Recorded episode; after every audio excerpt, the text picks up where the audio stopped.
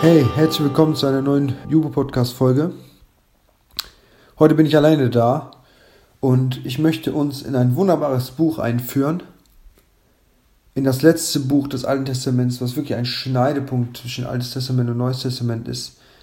Was ähm, ein Buch ist, wonach Gott lange schwieg, bis er durch den Propheten Johannes den Täufer widersprach. Und ähm, das Buch ist Malachi. Und es ist ein Buch, was uns wirklich viel zu sagen hat als Jugendliche, was wirklich in unser Leben spricht und was uns das Buch zeigen möchte, ist, wie Gott ist und wer Gott ist und wie wir mit Gott umgehen sollen. Es ist wirklich eine Lehre über Gott.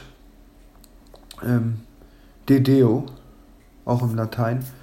Und äh, ja, wir wollen wirklich sehen, was bedeutet dieses DDO in unserem Leben, die Lehre über Gott.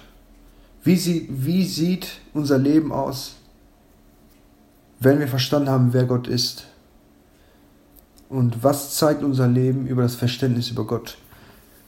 Aber erstmal, bevor wir uns mit dem Buch Malachi beschäftigen, und ähm, es soll neben unserer aktuellen Reihe, soll es jetzt um Malachi gehen, und äh, wir wollen nach dieser Einführung noch acht Folgen haben, und uns ansehen, was Malachi uns zu sagen hat und wer Gott ist und was Gott von uns erwartet, wenn wir wissen, wer er ist.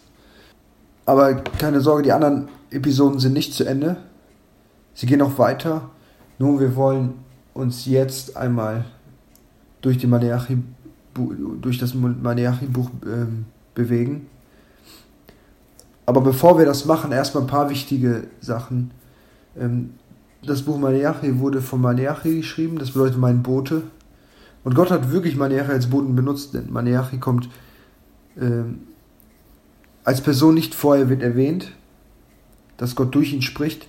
Und danach spricht, wirkt es so, als ob Gott wirklich eins zu eins zum Volk spricht. Also er benutzt Malachi wirklich als Bote. Es steht, ich der Herr, ihr mein Volk.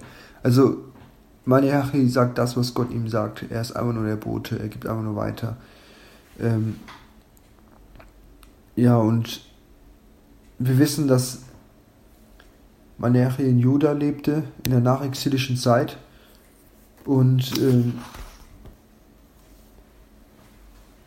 man kann Malachi in der Zeit von Esra und Nehemiah einordnen, also 470 bis 460 vor Christus.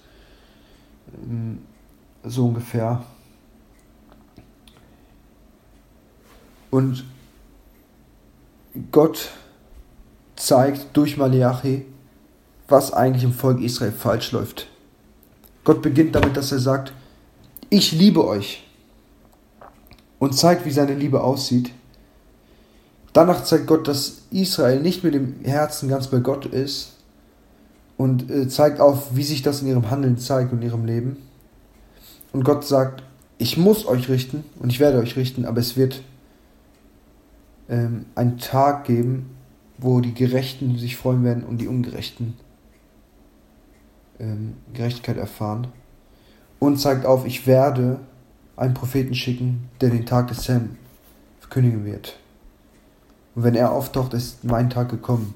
Aber da, um diese einzelnen Sachen wollen wir uns wirklich ähm, zusammen tief beschäftigen, wollen uns den Text anschauen und sehen, was hat uns das zu sagen, wollen einiges davon lernen und wollen sehen, wie wunderbar Gottes Wort ist und wie wunderbar Gott ist.